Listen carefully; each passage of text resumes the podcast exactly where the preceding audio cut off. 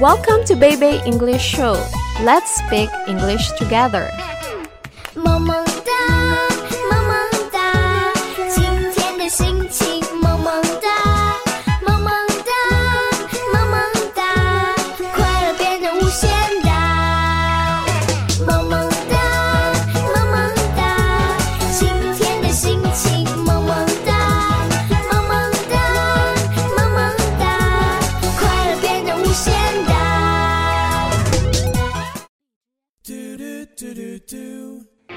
J Kids。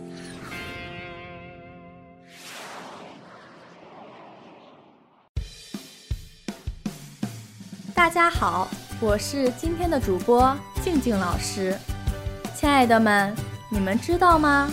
每年五月的第二个星期日是母亲节。母亲节起源于希腊，古希腊人在这一天向希腊神话中的众神之母赫拉致敬。在17世纪中叶，母亲节流传到英国，英国人把封斋期的第四个星期天作为母亲节。在这一天里，出门在外的年轻人将回到家中，给他们的母亲带上一些小礼物，这便是初期的母亲节。现在，大部分人会送一束康乃馨给自己的妈妈，因为康乃馨被认为是母亲花，预示着对母亲的美好祝愿。今天，我们老师和孩子一起给大家带来了一个充满爱的故事，我们一起来听一听吧。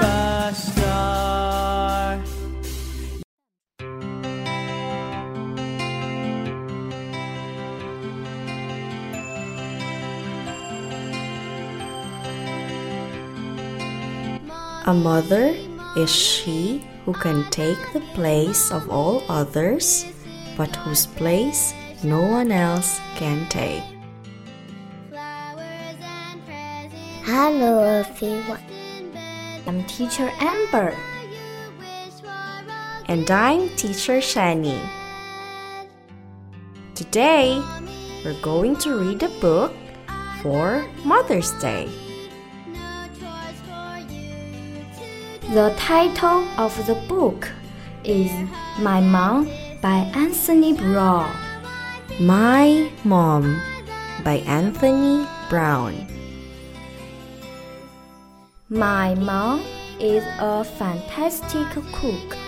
And a brilliant juggler. She is a great painter.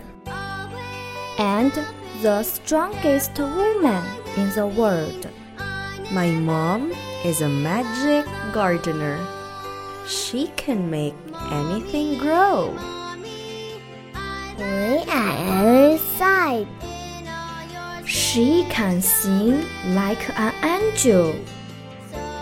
and roar like a lion. My mom is as beautiful as a butterfly. and as comfy as an armchair. and as tough as a rhino.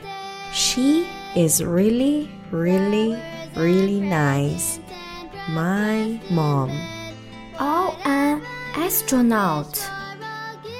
She could be a film star. She is a super mom.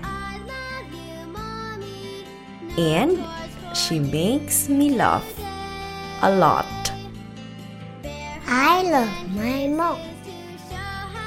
I do know what? She loves me. I love you, mom.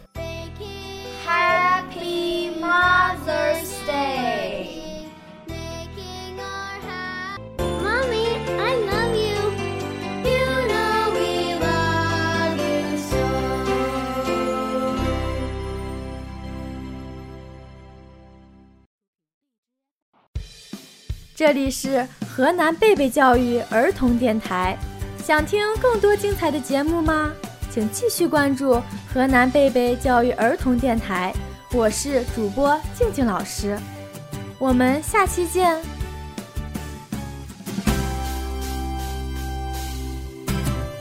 my mom is a superstar she is she's the best in the world my mom is a superstar she is